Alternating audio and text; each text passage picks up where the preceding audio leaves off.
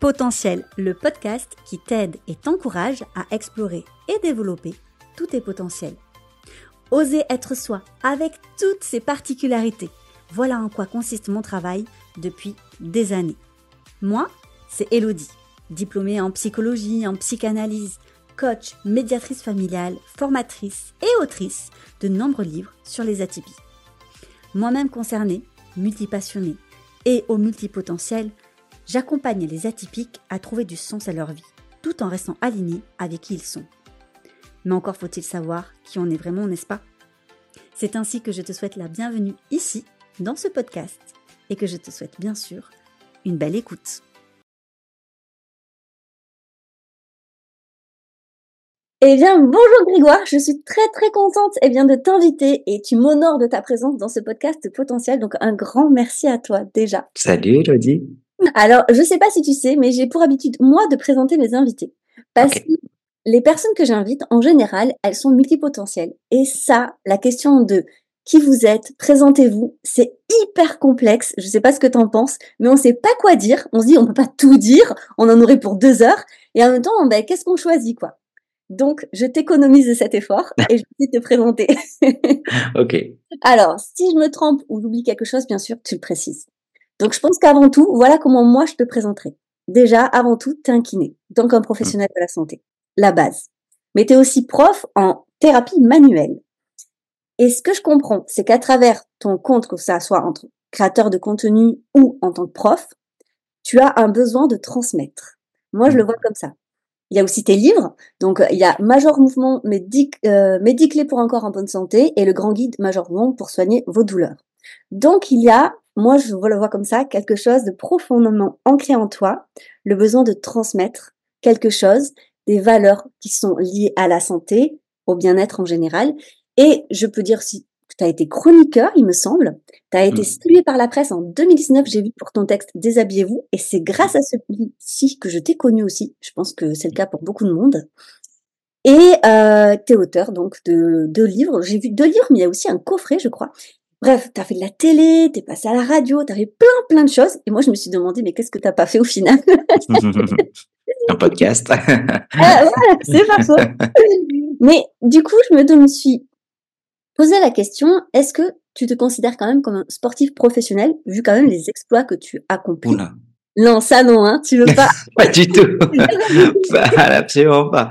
Ah, ah non, ah non c'est vrai Ah mais vraiment pas. Ah ouais, parce que quand même, es, on peut dire sportif parce que tu fais du sport régulièrement, mais en plus de ça, quand même, tu as accompli certaines choses que tout le monde ne fait pas. Ouais, mais en vrai, euh, bah déjà, j'ai un profond respect pour les sportifs amateurs et je sais ce que c'est d'être un sportif professionnel pour en soigner et j'en ai même pas l'ombre. Mmh. Donc, euh, euh, être sportif amateur, pour moi, c'est c'est un spectre qui est hyper large et dans lequel j'aime m'éclater. Être sportif professionnel, pour moi, ce serait presque l'inverse. C'est quand tout tourne autour de ton sport pour des raisons quelque part parfois financières qui prennent le pas sur la passion. Donc pour moi, d'être sportif professionnel, ce serait plus euh, euh, un boulet qu'une liberté. ok, parce que tu vas comme ça. Moi, c'est vrai que je le voyais, euh, pour moi, ça faisait partie de ton identité, en tout cas, le côté sportif. Ah non, pas du tout. Ah ouais. Le côté sportif, oui, mais pas professionnel. D'accord, ok. Alors on va garder sportif amateur. ouais. Alors comme, est-ce que la présentation te convient? Est-ce que tu rajouterais quelque chose que j'ai oublié? Non, ça me convient parce que en, vrai, on pourrait ajouter plein de trucs qui n'auraient pas tellement d'intérêt euh, aujourd'hui. Je pense que pour les gens euh, qui me connaissent, euh, bah, ils, connaissent déjà et puis je pense qu'ils ont plutôt envie d'entendre la suite. Et pour les gens qui me connaissent pas, on va pas les embêter à leur raconter les différentes casquettes que j'ai pu avoir. Mais globalement, non, c'est assez, assez bien résumé. Ah, super, j'ai bien fait mon boulot. Bon, les personnes qui te connaissent pas, je me dis, mais sur quelle planète ils vivent? Alors, parce que quand même. Je pense qu'ils vivent sur une planète où ils ont la chance de ne pas être trop sur les réseaux sociaux. Ouais. pas que sur les réseaux sociaux, puisque tu as aussi fait de la télé. Donc euh, maintenant, quand même, malheureusement, c'est devenu quand même tout un message, je trouve, de, de prendre soin aussi de sa santé, de bouger, enfin, tu vois, de passer par le mmh. mouvement. Je trouve que ça, se dire, c'est, ça va au-delà de toi, au-delà de Grégoire, quoi. Je trouve l'image, tu vois, que tu as transmis. C'est, c'est, merci parce que c'est toujours ce que j'ai voulu euh, euh, incarner. C'est que mon message va au-delà de ma personne. Alors, bien sûr, ma personne sert mon message, mais mon message est beaucoup plus important parce que mon but, c'est que si jamais, pour X raison, demain j'arrête, ou il m'arrive quelque chose, euh, ou, où, où mon image est détournée de son, son, son but initial pour X raisons, de me dire, bah non, mais en fait, son message à lui, il, il, il marche et, et, il fonctionne et il aide les gens. Ben, ça marche, ça fonctionne. En tout cas, pour moi, ça fonctionne. Bon, les auditeurs pourront nous dire en commentaire si ça fonctionne pour eux. Du coup, je t'ai invité dans ce podcast parce que, comme tu sais, j'ai envie de transmettre une image plutôt positive des atypies, sans nier les difficultés. Et là où c'est intéressant, c'est de pouvoir avoir des invités comme toi, qui ont un mmh. parcours, qui fait que je pense qu'il peut être on peut l'admirer. Après, ça reste subjectif, bien sûr, tout le monde ne rêve pas de faire ce que tu fais, mais on peut se dire, ah, il a quand même accompli des choses. Et ça, ça peut faire du bien à d'autres personnes qui doutent, qui se disent que mmh. potentiellement leur sensibilité ou leurs atypies, leurs particularités pourraient être plutôt des boulets, de dire, mais enfin, si Grégoire a réussi, pourquoi pas moi? Mmh. Et donc, c'est pour ça que je t'invite, et j'ai envie déjà de te demander, comment toi, tu as découvert tes atypies? Tu nous as beaucoup partagé ta sensibilité, mais pas que sur les réseaux sociaux parfois, et je pense que ça se voit dans ta manière aussi de partager. Mais est-ce qu'il y a d'autres choses que tu as découvert sur toi, et si oui, quand? Je pense qu'on peut remonter un peu, pour le coup, dans le passé, parce que toi et moi, on a eu beaucoup de conversations euh, en privé que les gens n'ont pas forcément eu, et tu as été un élément clé dans la découverte, euh, mais aussi dans les limites de ma narration sur ma découverte. Et pour ça, je t'en remercie, parce que tu m'as évité de mettre le doigt dans un engrenage que j'aurais pas réussi à la fois à m'en dépêtrer et, euh, et surtout à préserver ma santé mentale et probablement celle de mes auditeurs. En fait, pour faire très très simple, j'ai toujours plus ou moins senti que j'étais différent, euh, mais plutôt parce que je voyais les, choses de manière différente, parce qu'il y avait certaines choses qui avaient plus d'impact euh, sur moi et et, et, et, que ça allait avec des émotions qui étaient très très fortes, plutôt, je dirais aujourd'hui, comme des émotions, bah, comme de la tristesse et de la peur et de l'anxiété, sur lesquelles j'avais du mal à m'en détacher. J'étais obligé d'avancer avec ça. J'avais, euh, au cours de mon parcours euh, euh, étudiant, beaucoup de paradoxes sur lesquels je n'arrivais pas à mettre des mots. C'était à la fois un mélange d'une très très grande confiance en moi, mais en même temps de sentir que la valeur que les notes et mon parcours euh, d'étudiant ne mettaient pas du tout en avant. Euh, c'est-à-dire que vraiment, je, à chaque fois qu'on me donnait une note, je ne comprenais pas comment est-ce que la note ne pouvait pas être à la hauteur de mon ressenti à moi. Donc ça crée un très très grand décalage sur lequel j'ai trouvé une solution euh, bah, par le travail.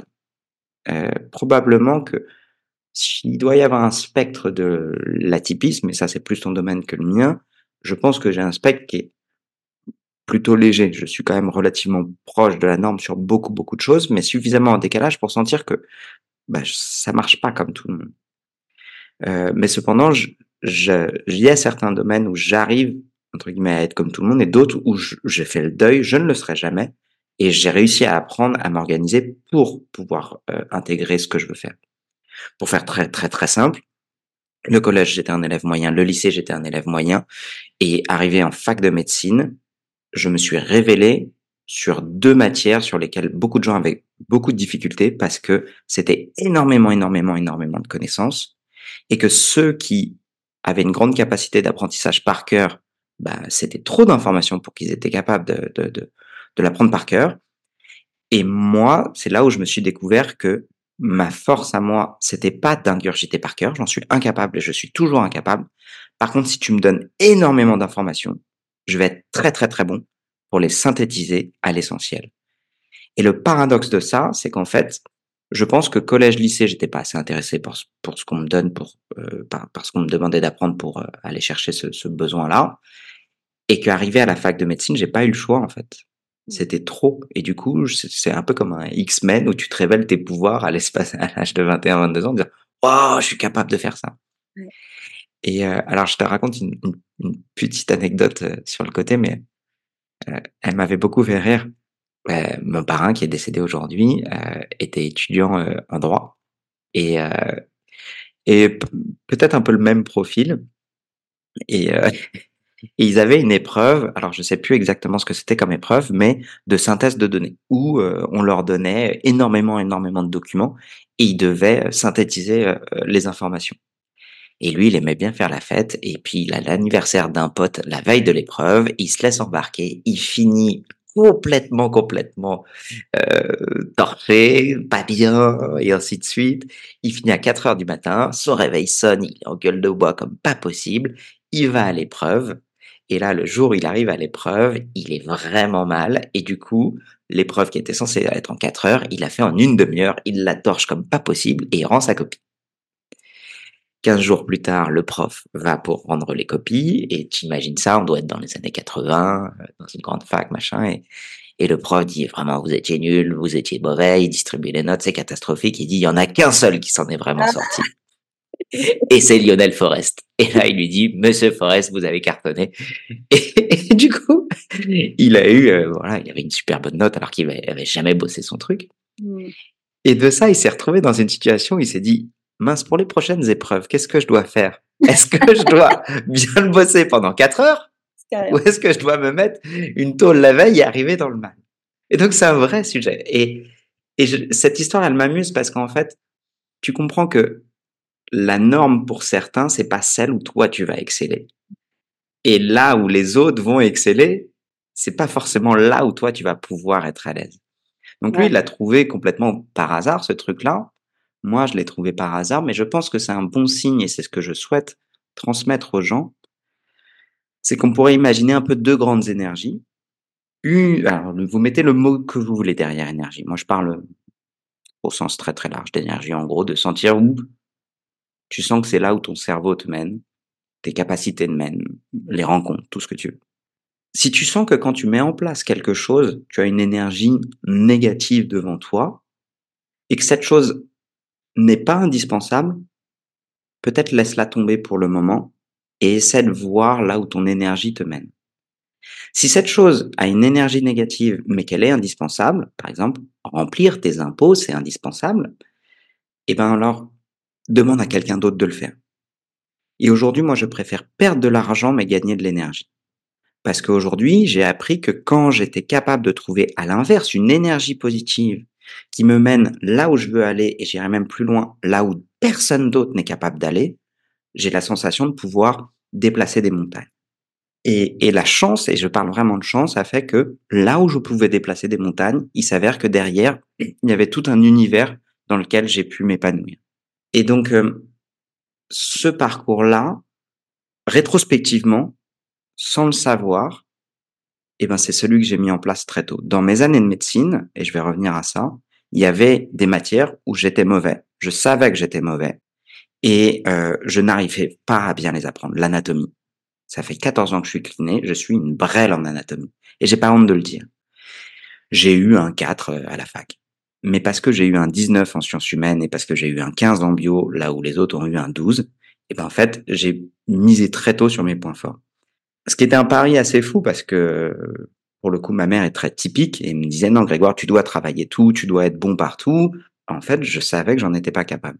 C'était un pari pour le coup qui a été gagnant parce que si le jour de l'examen, euh, pour X raison, je m'étais vautré sur les, les, sciences humaines et sur la bio, je n'aurais pas eu la vie que j'ai eue. Mmh. Donc c'est pour ça que je parle de chance, c'est que malheureusement quand on joue à ce jeu-là, il faut connaître les conséquences de nos types d'actions. C'est beaucoup plus risqué. En fait, je dirais qu'aujourd'hui, j'ai une vie à risque.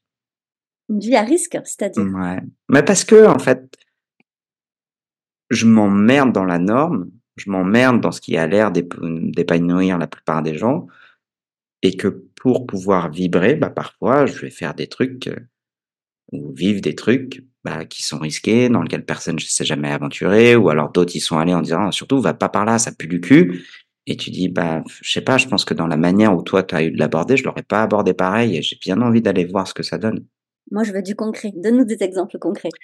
Sur du concret là-dessus, euh, en vrai de vrai, euh, sur les réseaux sociaux en tant que kiné, je pense que encore aujourd'hui, euh, j'ai des gens qui vont me critiquer sur ma manière euh, de faire ou d'aborder un sujet. Toujours, on est toujours Toujours. Mais au-delà de ça, aujourd'hui, les critiques, j'en ai plus rien à cirer, mais je garde un œil, bien sûr, pour, pour, pour savoir si je suis toujours aligné avec, avec, avec ce qui, ce qui, ce qui, ce qui ne va pas dans la dérive, évidemment. Mais, mais un exemple concret, c'est que quand j'ai voulu commencer à me lancer sur mes vidéos et que je me suis filmé et que j'ai essayé différents tons et que j'ai essayé différentes formules, il m'a fallu trois mois pour me rendre compte que la formule académique emmerdait les gens. Carrément, carrément. Et pourtant, c'était ce qu'on nous a toujours enseigné, en fait. Si tu veux parler de santé, il faut avoir un ton et une forme académique parce que sinon, tu dénatures le propos et ainsi de suite. On te prend pas au sérieux. Et... On te prend pas au sérieux et ainsi de suite. Et, et, et en fait, aujourd'hui, euh, ce que les gens apprécient et ce qui, in fine, moi, c'est ça qui m'intéresse, ce qui modifie leur comportement de santé, qui est quand même une phrase hyper chiante. Hein. La modification du comportement de santé, excuse-moi, mais c'est finalement la redondance de messages simples et abordables et, sous le prisme de l'humour et de la légèreté que les gens, ça plante des graines, ça plante des graines et au bout d'un moment, ça germe dans leur tête. Et ça finit par, ils finissent par s'approprier mon, le, mon message. Et, et, et, donc, ça, des exemples, j'en ai tout un tas. Je vais te donner un autre exemple très concret parce que c'est celui que je suis en train de vivre euh, depuis, euh, depuis une semaine. Euh, tu parles de pluripotentiel, tu l'exprimes comment? Multipotentialité. Multipotentiel. C'est Catherine Testa, une amie qu'on a en commun, qui a mis le doigt dessus et qui m'a mis. En fait, Grégoire, une des raisons qui a fait que ça a fonctionné pour toi, c'est parce que tu as des soft skills. Bah, mmh. merci Catherine, déjà je ne comprends pas ce que tu me dis. Tu parles comme ça, Catherine, tu es là, mais de qu'est-ce qu'elle Catherine, mais de, de, qui tu parles? Pourquoi tu... C'est une maladie de peau, les soft skills? Parce que j'hydrate ma peau régulièrement, Catherine sur Catherine. si je dois aller consulter, dis-le-moi très vite, Catherine. Euh, donc, euh, j'apprécie énormément Catherine parce que Catherine, c'est le genre de personne, quand tu discutes une heure avec elle, elle te donne juste tout un autre angle de ce que tu pensais connaître sur toi. Et je trouve ça génial. Euh, et, je lui dis, bah, donc, c'est quoi un soft skill? Et elle me dit, bah, en fait, c'est des talents et ou des capacités qu'on ne t'enseigne pas dans ton cœur de métier et que tu développes de différentes manières. Je dis bah euh, cool, merci. Et, elle me dit bah par exemple quand tu fais des vidéos en fait, euh, si tu prends 100 kinés qui ont le même diplôme, les mêmes connaissances que toi, et bah, sur les 100 kinés, il y en a peut-être que 15 ou 10% qui sont capables de faire en même temps une vidéo. Et au sein de ces 10 ou 15% qui sont capables de faire une vidéo, il y en a peut-être que encore 10 ou 15% qui sont capables de comprendre OK comment fonctionne un algorithme sur les réseaux sociaux et pour pouvoir faire passer leur message. OK. Et parmi ces 10-15, de ces 10-15, de ces 10-15, il y en a peut-être encore 10-15 qui sont capables de faire ça sur le moyen long terme et après de le diversifier sur différents réseaux. Ah, c'est ça. Ouais, ouais. Et, en fait, je trouve que c'est assez intéressant. Parfois, il y a des gens qui, qui sont le, un peu le, le, reflet de ton propre parcours et qui t'aident à regarder dans le rétroviseur de ce que tu as accompli en te disant, bah, tu vois, en fait, euh, là, tu as évité ça, là, tu as évité ça, parce qu'en fait, tu avais appris ça et tu avais appris ça, et tu fais oh mmh, mmh. et, ça fait du bien, je trouve que. Je dis pas ça pour dire waouh, euh, Grégoire a des soft skills, en fait, quelque part, on s'en branle un petit peu, mais juste pour les gens qui nous écoutent, et s'ils sont comme moi, parfois on a tendance à passer tellement de temps à regarder devant parce qu'on a cette capacité d'envisager toutes les routes qui sont devant nous, qu'on oublie de regarder dans le rétroviseur et de voir la seule route qu'on a franchie. Et de se dire, finalement, ah, peut-être les compétences, les compétences qu'on n'a pas remarquées et que d'autres voient en nous, en fait. Exactement. Et, c'est très rassurant dans, le, fait de se dire, ça génère en moi de l'anxiété, le fait d'avoir 36 routes devant moi. Mmh. Et finalement, je peux me faire confiance dans ma capacité de me dire, quelle que soit la route qui se dresse devant moi, je vais être capable de la gérer. Je trouve que quotidiennement, ça fait du bien de se le rappeler. Tu nous as donné pas mal de, punchlines. Euh, je, je vais revenir sur euh, peut-être sur ta sensibilité, parce qu'on est dans un monde où il y a certaines formes de sexisme, et je trouve que les hommes ont beaucoup de mal à parler, à échanger et euh, à expliquer leur sensibilité. Est-ce que c'est quelque chose, toi, qui t'a semblé difficile lorsque tu étais jeune, en tant que jeune homme, jeune garçon euh, L'éducation que tu as reçue, est-ce que tu as senti une forme de pression dans la culture, dans la société dans laquelle tu vis, pour cacher tes émotions, pour être moins sensible ou ce genre de choses encore? Je vais être franc avec toi, non, pas tant, euh, pour différentes raisons. La première, c'est que la question du genre, je me la posais pas du tout. Et quand euh, elle s'est présentée devant moi au travers de l'actualité et, de ces, ces, nouvelles pensées, je me suis dit, ok, bah c'est comme ça, point en fait. Donc pour moi, je me suis pas du tout dit, tiens, en tant que garçon, j'ai du mal à exprimer mes émotions. Bah non, pas tant, ou j'avais pas la sensation non plus, d'avoir des difficultés à exprimer mes émotions avec un tel et un tel. pour le coup, quand je regarde le rétroviseur de ma vie, la question du genre ne s'est absolument pas posée. Je pense que j'ai eu la chance de grandir dans une famille où en fait elle ne se posait pas, mais non pas parce qu'elle était taboue, juste parce qu'en fait, C'était OK? enfin, ouais, quelle que soit la réponse, on s'en foutait en fait. Mmh. Heu, c'est de tu étais accepté tel que tu étais, quoi. Est-ce que, par contre, ta sensibilité aujourd'hui, au niveau même kinesthésique, tu vois? Heu, le fait que tu aies ce sens du toucher, ça a pu forcément t'aider dans ton métier? Est-ce que tu as la sensation que tu ressens plus facilement ce que ressente l'autre, la Mmh douleur de l'autre, dans ce qu'elle est, les émotions d'autrui? Est-ce que tu arrives justement à faire quelque chose, un potentiel positif là-dessus? Alors ça, c'est une question qui est difficile parce que déjà à titre personnel, je je pense que tous les 6 mois, je change d'avis sur cette réponse. Donc je vais vous donner une réponse là, à l'instant T, qui peut-être dans 6 mois va changer. OK. Ma première réponse, ce serait de te dire: «Oui, je ressens des choses». Mmh. Ma deuxième réponse, ce serait de dire: «Bah, en fait, je regarde les études scientifiques et les études scientifiques sont formelles en disant: "Non, tu ne ressens rien"». Donc ça crend ça crée au moins tout est ouvert. voilà, ça crée chez moi une très grande dualité qui est très, très compliquée et malheureusement, je vois là-dedans beaucoup trop de dérives d'un point de vue éthique pour pouvoir ne serait-ce que publiquement prendre la parole là-dessus, surtout sur une réponse à laquelle je n'ai même moi-même pas la réponse. C'est un vrai débat. Heu, moi, on me pose souvent la question, tu sais, tu pour les, justement pour, pour tout ce qui est justement, heu, des des croyances, choses comme ça et et je dis ça, c'est de l'ordre des croyances et des sensibilités de chacun et je laisse à tout le monde avoir ses propres croyances. Là, vraiment, la question, on est sur quelque chose de tu sais, mon travail, il est quand même très scientifique et j'essaye vraiment d'être le plus objectif possible, encore une fois. C'est juste que et tu le sais, par exemple, quand tu, heu, vas faire des soins à une personne ou une autre, on n'a pas tous la même sensibilité kinesthésique. Heu, il y a des gens qui très, très vite, ils vont surréagir, d'autres: «Allez-y, vous pouvez appuyer», enfin, tu vois? Voilà. Toi, justement, est-ce que tu penses que ta propre sensibilité te permet de bien ressentir, en fait, hem, la sensation corporelle des personnes, en fait? Tu sais, le petit truc qui va coincer, le petit truc, le petit grincement parce que justement, tu as une grande sensibilité au niveau des mains, des choses comme ça? Tu vois la ma Mmh, question? Je vois ta question et en fait, ma pratique de de kiné a quand même pas mal évolué au cours de ces dernières années et malheureusement je considère aujourd'hui que ça n'est qu'un outil Mmh. Que je vais pas appliquer à tout le monde parce que j'ai d'autres outils qui sont beaucoup plus efficaces. En gros, un bon bilan, heu, on va on va prendre pour le coup ma spécialité qui est le mal de dos. Un bon bilan du dos, des bonnes questions, heu, des bons tests cliniques m'amèneront mais 1000 fois plus de résultats que ma capacité à être capable de ressentir quelque chose sous les mains. Aujourd'hui, ce qui a fait de moi je pense, hein, je peux me tromper, c'est vraiment une forme d'auto-évaluation que je fais.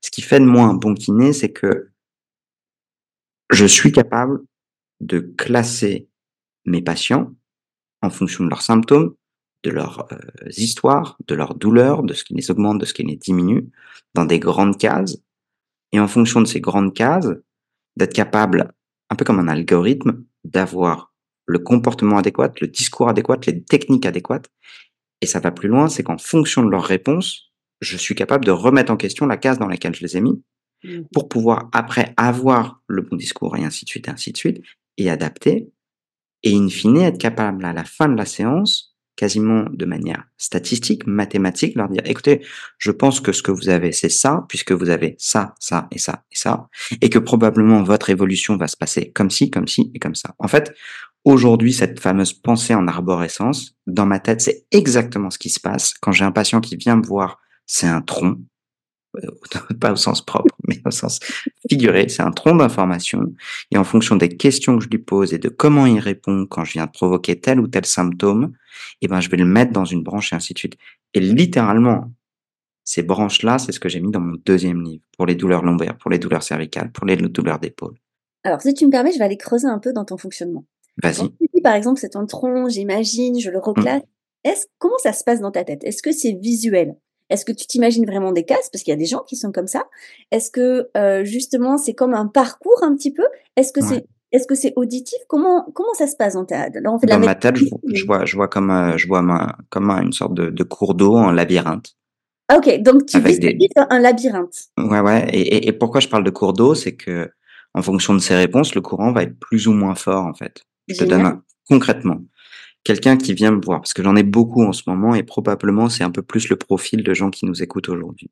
des gens qui vont me dire bah voilà, euh, j'ai l'impression d'être euh, d'être un peu perdu parce que ça fait sept ans, euh, j'ai vu, j'ai tout essayé, j'ai vu cinq ostéos, j'ai vu quatre kinés, j'ai fait des IRM et des scanners et aujourd'hui personne ne comprend mes douleurs et c'est pour ça que je viens vous voir.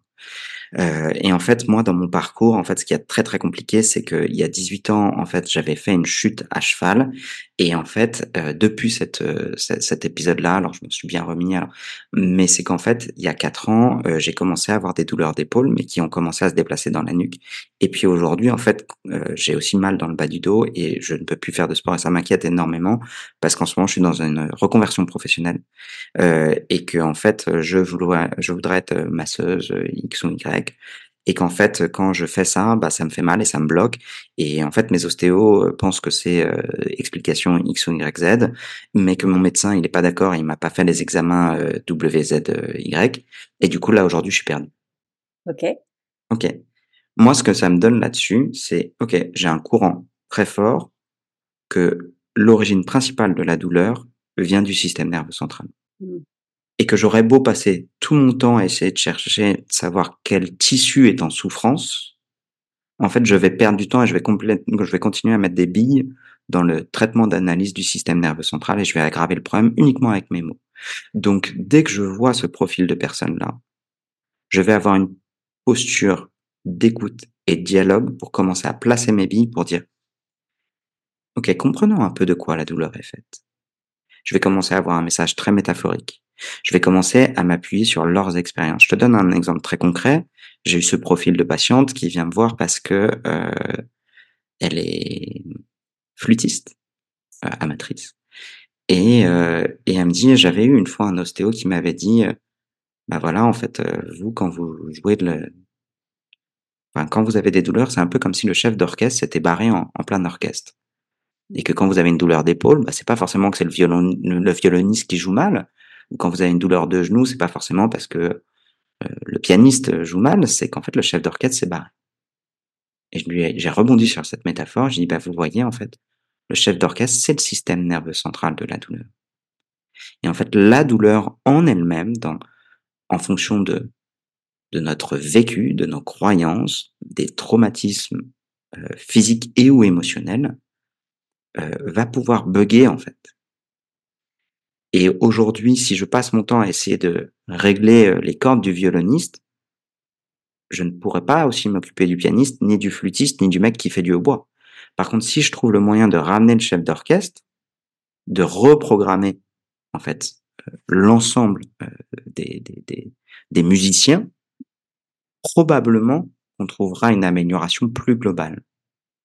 Et donc c'est ça que je trouve hyper intéressant, c'est en fonction de ce que la personne me raconte, très vite, je vais littéralement changer de visage, changer de propos.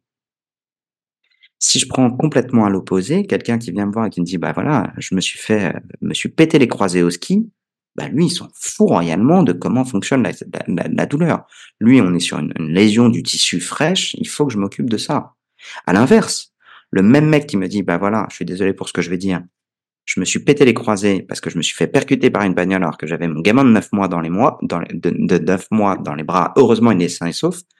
Bah, lui, si je m'occupe que de son croisé, mais que je m'occupe pas de la peur bleue qu'il a eue, qui va le suivre toute sa vie, très probablement que je mets des billes dans le fait que dans 5 ans, dans 10 ans, il ait encore des douleurs persistantes de genoux, non pas à cause de son problème de genoux, mais parce que son trauma émotionnel n'a pas été traité.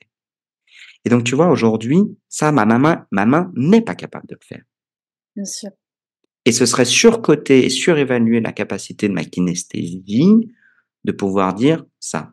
C'est plutôt comprendre ce que nous dit la science, quels sont les facteurs de risque d'exposition qu'ont eu nos patients, comment moi je suis capable d'interpréter ça en clinique pour changer mon vocabulaire, mon champ lexical, mon attitude de verbal et de non verbal, pour faire en sorte que la, la personne à l'instant T se sente le plus accueillie. Moi, ce que j'entends aussi, c'est cette capacité d'accueillir au-delà du soin, d'accueillir la personne de comment elle est, dans son état émotionnel aussi. Et ça, je pense que ta sensibilité, justement, aide beaucoup les personnes à se confier.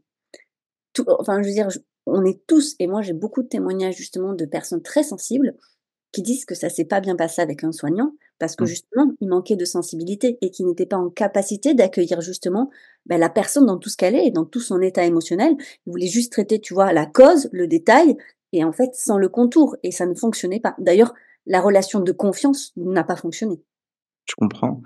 Je, en tant que soignant, je, je, je n'accablerai jamais les, les soignants là-dessus. Je, je, mets à part ceux qui sont vraiment pas bien dans leur tête et, et, et, et les quelques minorités qui, qui, pour le coup, sont déviants.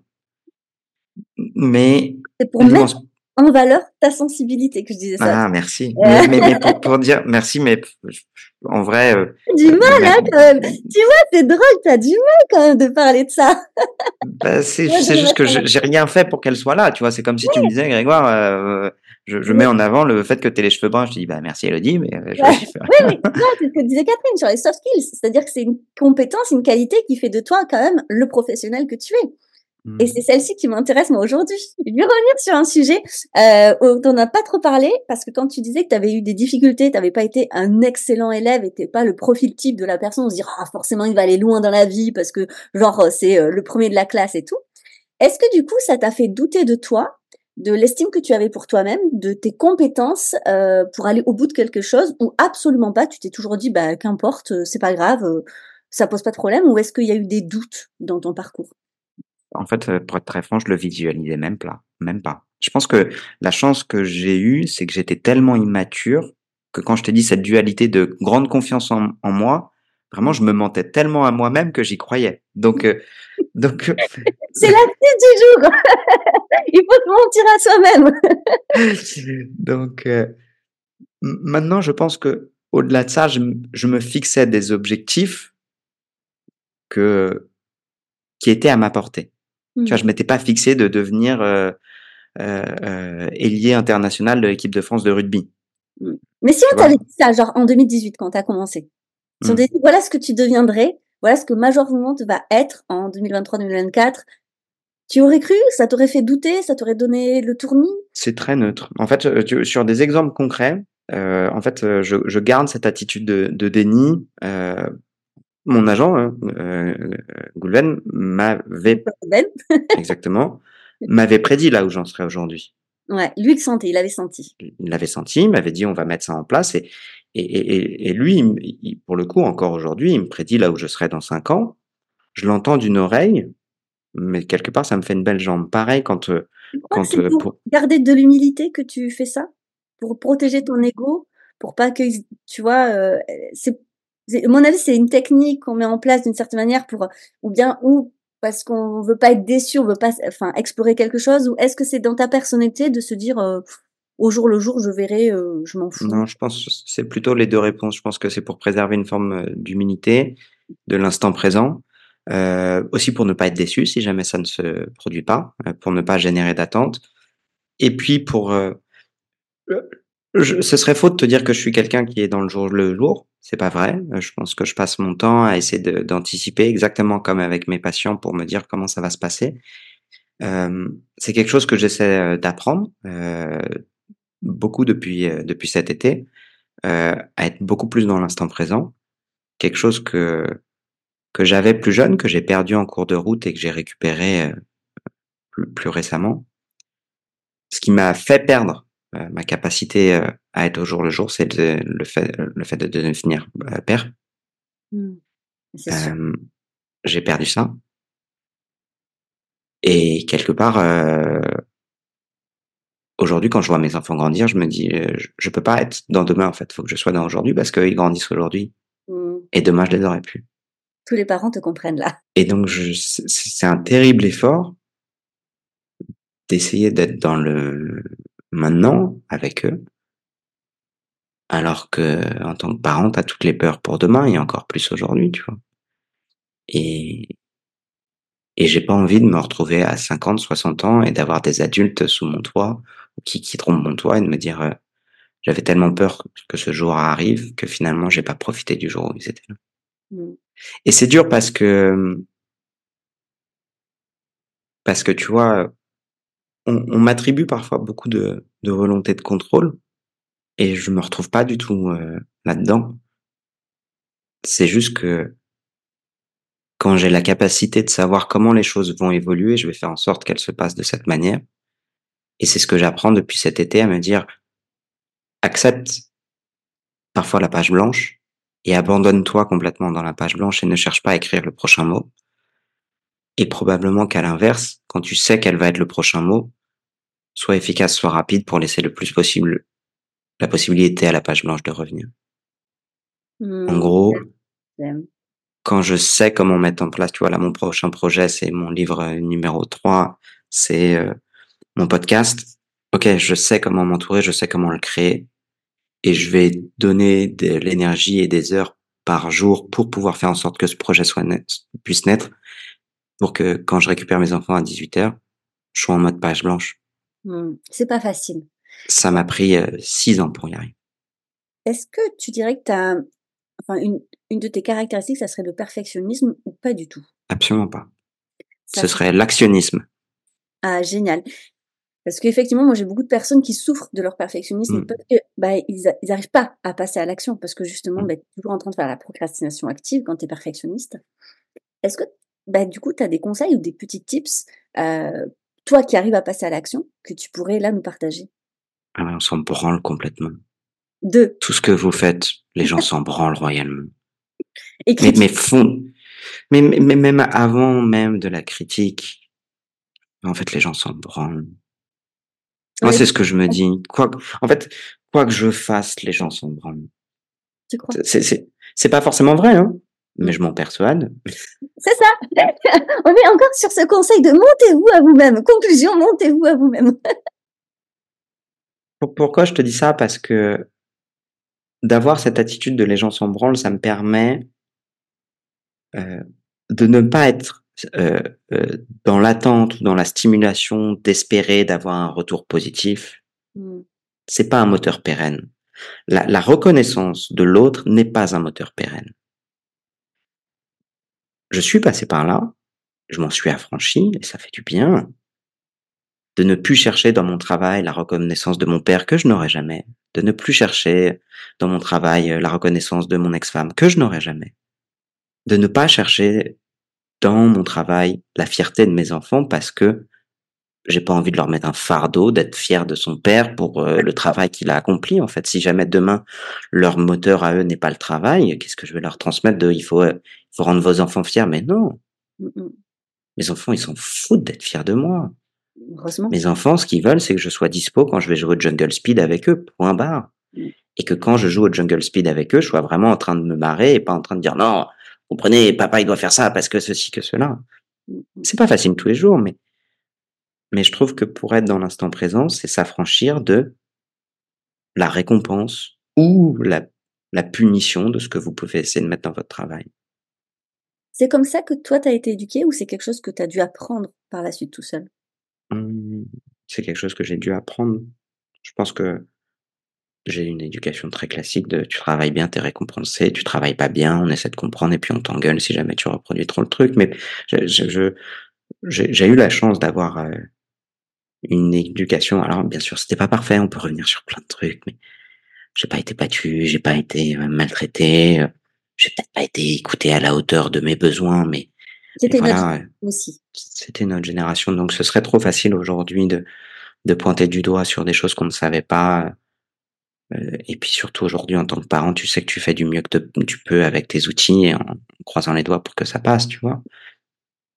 Donc, euh, je remettrai jamais en question l'éducation que j'ai eue. Mmh. Enfin, quand je dis je remettrai jamais en question, tu, tu vois ce que je veux dire, tu vois. travaillé pour pouvoir transmettre autre chose à tes enfants, mais je veux dire ce qui est fait est fait et puis le Ce but qui est fait est fait. forcément, heu, d'en vouloir à nos parents, hein. Voilà. Hem, mais du coup, cette capacité à prendre du recul sur le regard des autres, c'est vrai que, hem, on en enfin, c'est une vraie question qui revient souvent. Il y a beaucoup de personnes qui ont envie de se lancer sur les réseaux sociaux, mais qui ont Mmh. beaucoup, beaucoup de craintes, heu, Mmh. du de l'autre, de la critique. Heu, toi-même, tu sais de toute façon, vu la notoriété que tu as, que de toute façon, plus on est visible, plus on prend des remarques dans tous Mmh. les sens de toute façon. Comment tu arrives justement à t'a à t'en distancier au vu de ta sensibilité, de qui tu es? Comment à un moment donné tu es arrivé à ce truc de dire: «Mais je m'en fous, je fais juste mon taf en fait»? Alors, je pense que la, la première réponse, c'est de dire toutes les expositions ne se valent pas. Je pense que c'est important de le comprendre.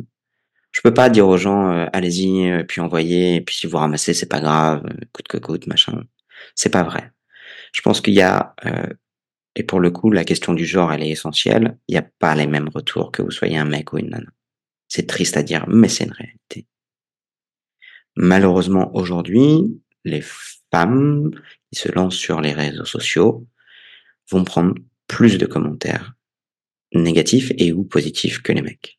Mmh. C'est triste à dire, mais c'est une réalité. Même je l'ai déjà. Comment? Et... Ah oui, oui, oui. C'est ça, c'est ça qui est triste.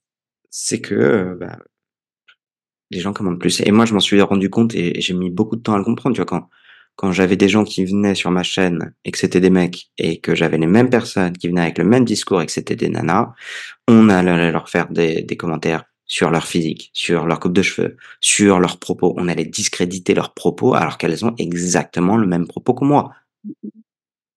Donc ça, c'est une réalité. Point 1. Point 2, la thématique sur laquelle euh, je me lance euh, est une thématique qui ne réveille pas les passions. C'est vrai. Mais et, les passions à quelque chose quand même, je pense qu'on pourrait. Euh, la santé, c'est quand même quelque chose de très intime. Donc les gens, c'est de l'intime, mais tu vois, par exemple, c'est la raison pour laquelle je m'exprime jamais sur euh, l'éducation sur les réseaux sociaux. Je ne prends pas la parole là-dessus parce que ça réveille les passions et que je n'ai pas envie d'avoir des commentaires sur mes enfants, sur ma manière d'éduquer les enfants. Je peux, je suis pas capable d'encaisser ça en fait. Ouais. Tu as fait le choix du coup de parler de sujets où tu es capable d'encaisser. D'encaisser. Exactement. Mmh. Mais, mais, mais je te dis, un truc qui est tout bête, mes enfants sont métis. Mmh C'est un non-sujet pour moi. Mmh Par contre, de voir des commentaires euh, haineux sur leur couleur de, peau euh, dans, dans, dans mes commentaires, j'en serais pas capable. C'est-à-dire qu'en fait, quand je te dis que je n'en serais pas capable, c'est que je serais capable très vite de switcher si jamais je vois deux, trois commentaires comme ça sur euh, les 6000 de gens, ah, oh, trop mignon, c'est génial, dire, allez tous vous faire enculer, j'arrête tout. Mmh. Ah, bien sûr, ça touche à quelque chose de. Bah, là, ça touche aux enfants, donc c'est encore. Moi non plus, voilà. mes enfants, parce que je sais qu'à quel point je ne pourrais pas euh, justement encaisser ça, c'est pas possible. Donc, euh, je connais mes limites, je mmh. sais les sujets sur lesquels j'ai pas envie qu'on vienne me chercher, et pour le coup, je ne prends pas la parole, où je ne m'exprime pas sur des sujets où je sais que je n'ai pas la capacité euh, d'encaisser. Je pense que c'est important de le, rappeler. Tu vois, quand je dis on, s'en branle et on s'en fout, c'est vrai, c'est pas vrai. D'ailleurs, c'est une dualité euh, que, que j'assume, c'est de dire c'est vrai sur certains sujets, c'est faux sur d'autres sujets. Et je pense que c'est intéressant à quiconque qui voudrait se lancer demain sur les réseaux sociaux de se dire ok, c'est quoi ma limite en fait? Sur quoi est-ce que je suis prêt à charger? Moi, je suis typiquement un sujet qui n'en est pas un pour moi, c'est mon physique. Je m'en fous royalement. Mmh qu'on me traite de petit, de grand, de, trop costaud, de pas assez costaud, de, de trop musclé, de, enfin, je m'en fous royalement. Allez-y. Open door. Alors que pour d'autres, un mot sur leur physique, et c'est très très compliqué. Ah, je fais une petite parenthèse dans la parenthèse, ça, je trouve ça absolument génial. J'ai discuté avec beaucoup beaucoup de personnes, créateurs et non créateurs. La sensibilité par rapport à votre physique ne dépend pas des critères de beauté de la société. Non, c'est vrai. Je connais des gens qui sont, d'après les critères de beauté de la société, incroyablement beaux et qui sont extrêmement sensibles par rapport à leur, leur, physique, et d'autres par rapport à la, aux critères de la société, et qui pour le coup s'en foutent royalement. Donc ça, je trouve que c'est un sujet qui mériterait d'être intéressant à part entière, et on en revient peut-être à cette question de valeur. En fait, ce n'est pas à la société de vous dire si vous êtes beau ou pas. Et, et j'irai même plus loin, en fait. Apprendre à se plaire à soi-même, c'est probablement un travail d'une vie qui est plus difficile pour certains que pour d'autres, c'est sûr, mais je ne confinerai pas à qui que ce soit de la société de, de, de, de, rentrer dans l'équation, en fait. Mmh, mmh. Dans le positif comme dans le négatif je vais, je vais rebooter quand même sur, sur tes atypies, euh, sur ces particularités quand même qui font de toi qui tu es aujourd'hui. J'ai la sensation que tu as cette introspection naturelle quand même à réfléchir les sujets, tu vois, comme beaucoup d'atypiques, de te poser des questions, de te surposer les questions. Est-ce qu'il t'arrive parfois de rentrer dans une sorte d'auto-flagellation, comme beaucoup de personnes atypiques? Alors, je sais que tu n'es pas perfectionniste, mais de te dire que là, tu aurais peut-être pu mieux faire, que là, tu aurais pu répondre autrement. Des situations, tu sais, que tu revis le soir ou avant de dormir. Ah, j'aurais pu faire autrement ça. ou c'est quelque chose que tu avais avant, mais que tu as réussi parce que tu as pris de la confiance et de l'expérience que tu as pris aujourd'hui et ça ne t'arrive plus Je crois que ça m'est très très peu arrivé, ou du moins je pense qu'au cours de ces 15 dernières années, ça m'est pas arrivé. Je pense que c'est lié à deux choses. Soit, premièrement, ma capacité de me mentir à moi-même que de toute façon, j'aurais pas pu faire autrement. Et que j'ai pris la meilleure des décisions à ce moment-là. Je pense que c'est quand même le critère numéro un. Euh, numéro deux, je pense que, je ne sais pas si c'est une force ou une faiblesse, mais comme je te dis, je passe beaucoup de temps à essayer d'anticiper les résultats, de me dire, mais comme dans mon métier, ok, j'ai tel et tel et tel et tel critère, le niveau de probabilité du scénario suivant est très probablement le scénario A, peu probablement le scénario B et très faiblement le scénario C. Ok, qu'est-ce que je peux faire pour essayer de sauver un maximum les meubles ou qu'est-ce que je peux faire pour essayer de faire en sorte qu'on s'en sorte le mieux possible? Ok, mettre mon énergie là, mettre mon énergie là. Je me trompe régulièrement, mais je fais en sorte que les sujets sur lesquels je me trompe soient euh, des sujets sur lesquels il y a, y a peu d'enjeux. À l'inverse, quand il y a un enjeu qui est important, la question que je me pose, c'est, OK, c'est quoi les fondamentaux et qu'est-ce qui est important? OK. Si j'arrive à identifier tôt ce qui est important, euh, je vais pouvoir faire en sorte que ce qui est important soit préservé. Euh, je te donne un, un, exemple, deux exemples différents, un très personnel et un plus professionnel, mais très personnel, je te l'ai évoqué tout à l'heure, euh, avec mon ex-femme, on s'est séparés, ça va faire euh, bientôt un an. Qu'est-ce qui est très important? Les enfants. Mmh. Ok. Qu'est-ce qui est très important? Le fait que elle et moi, on se respecte. Ok. Ça, c'est très important. Qu'est-ce qui n'est pas très important?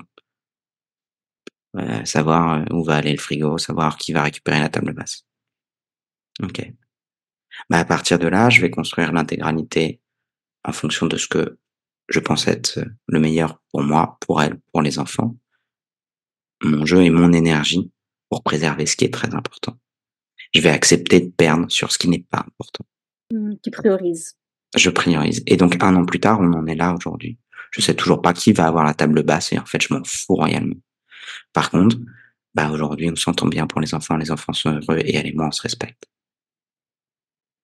Sur un autre sujet qui est beaucoup plus léger, ok, je pars la dimanche au Cameroun pour euh, une mission euh, humanitaire qui est dans le cadre de, de, de mécénat chirurgie cardiaque, où tous les 12 000 euros qui sont collectés, ils ont la possibilité d'aller diagnostiquer, traiter dans des pays en voie de développement des enfants avec des pathologies cardiaques les ramener en France, les faire accueillir par des familles en France, les opérer en France, faire leur éducation et leur réhabilitation cardiaque en France, et ensuite les réintégrer dans leur famille et s'assurer qu'ils aient euh, évidemment sur place euh, tout, tout, tout, le suivi médical.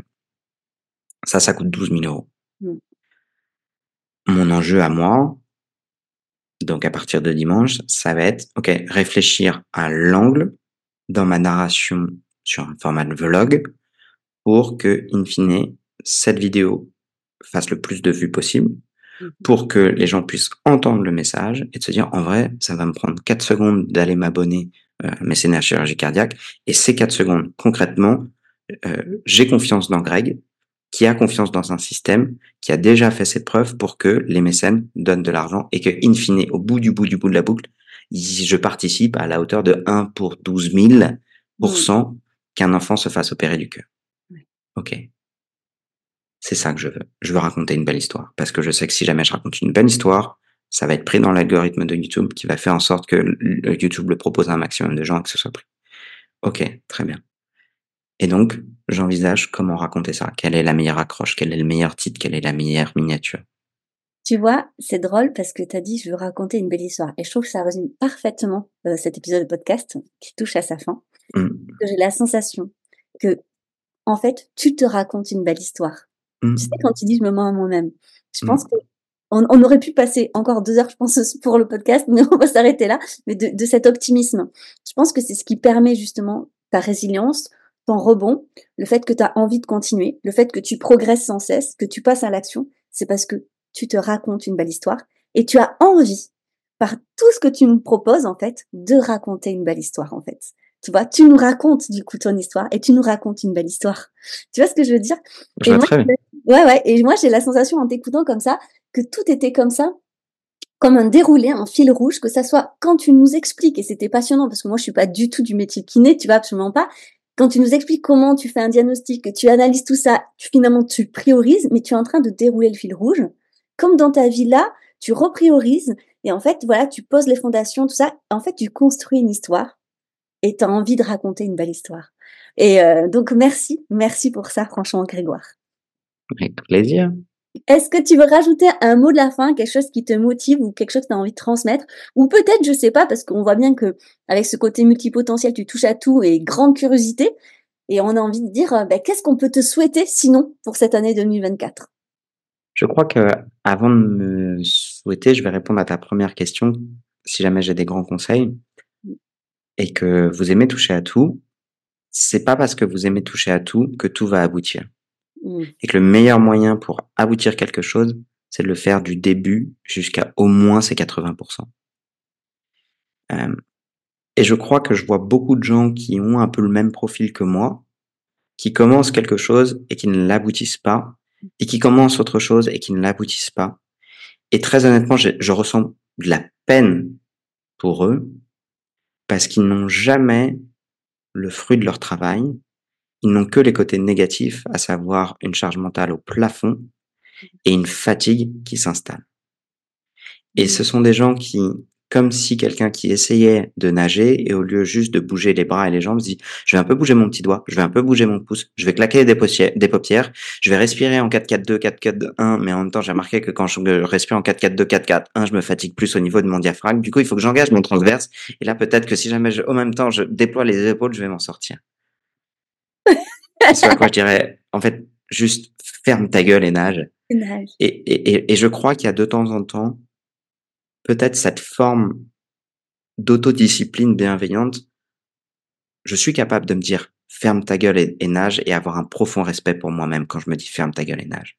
C'est pas un ferme ta gueule et nage de je nie ta souffrance, je nie ton truc, c'est juste te dire en fait ce, ce, dialogue intérieur que tu passes ton temps à essayer de mener mène à de l'inaction. Et c'est cette inaction qui fait que tu es encore en train de te noyer. Et si tu fais confiance dans ta capacité juste d'agir et que tu arrêtes de penser, euh, ça va t'aider. Et là, j'entends tout de suite les gens qui me disent oui, mais moi, j'y arrive pas. Ok, ok, ok, ok. J'entends. J'entends que tu n'arrives pas à arrêter de penser. Et j'en reviens à la chose suivante qui est une limpidité.